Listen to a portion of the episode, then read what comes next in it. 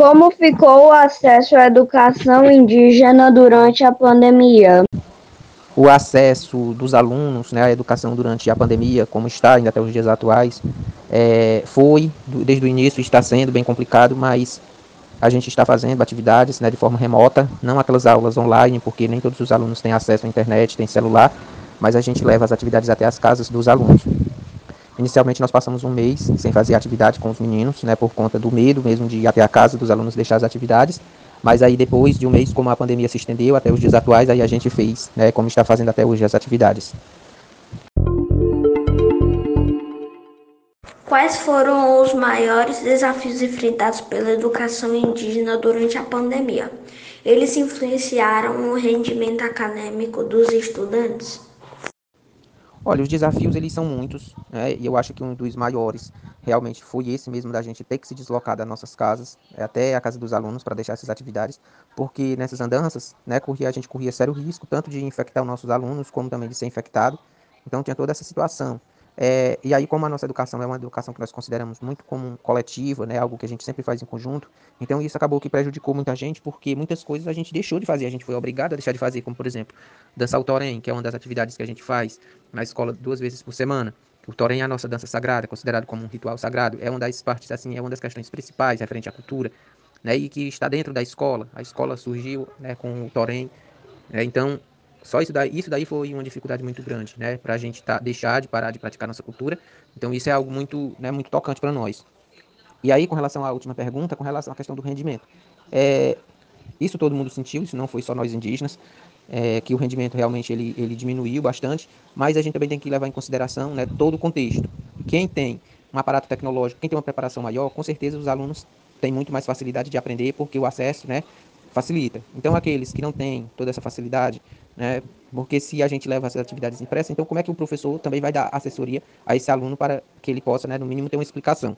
Então, é claro que o rendimento ele diminuiu muito, né? Mas também é necessário que se entenda todo esse contexto, certo? Porque uma das coisas que se aflorou e que realmente veio à tona foi a questão né, das desigualdades sociais, algo que era, que era muito encoberto e que a sociedade não queria ver.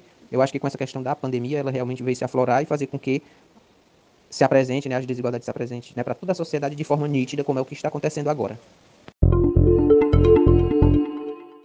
Como as escolas indígenas se adaptaram ao ensino remoto? Então, a gente se adaptou de uma forma meio que à força, né?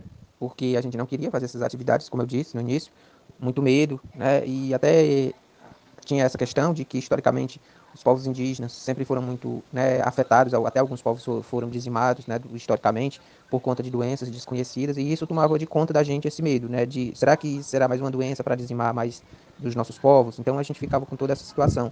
Mas aí no decorrer do tempo a gente foi né, se adaptando e fazendo as atividades que a gente tinha que fazer, até porque a gente não podia deixar os nossos meninos até os dias atuais né, sem um acompanhamento pedagógico, sem que eles fizessem nada. Então a gente se adaptou dessa, dessa maneira, na medida que a gente era o que a gente tinha, por exemplo, as atividades, era a forma que a gente poderia fazer as atividades é, impressas, então é, e foi isso que a gente assessorou e como estamos fazendo até os dias atuais.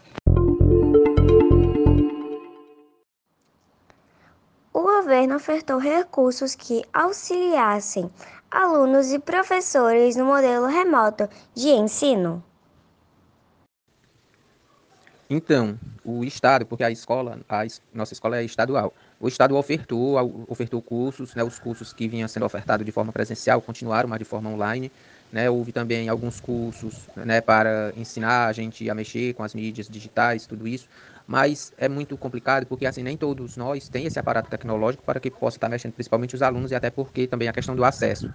E foi distribuído chips, mas também não serviu para nós, porque na nossa cidade não tem cobertura da UI, e eles mandaram chip da UI. Então não se viu somente de nada. Foi e a gente fez a devolução desses chips. Né? Veio uma quantidade de 41 chips, que era para os alunos né, do ensino fundamental e alguns alunos do ensino médio. Então acabou que nós fizemos a devolução porque não se viu de jeito nenhum. Né?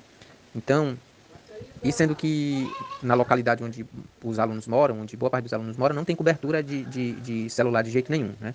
O acesso que eles têm são através da internet que eles pagam, né? Que, né? e aí vem para tudo isso. Então, toda essa situação. E agora mesmo eles estão fazendo a distribuição de tablets para os alunos do, matriculados no primeiro ano do ensino médio. E que hoje essa distribuição estava sendo feita, inclusive eu recebi né, quatro tablets lá para distribuir para quatro alunos na nossa escola. Então é isso, coisas que são pensadas, mas que a intenção é boa, mas que não há um planejamento como deveria ter.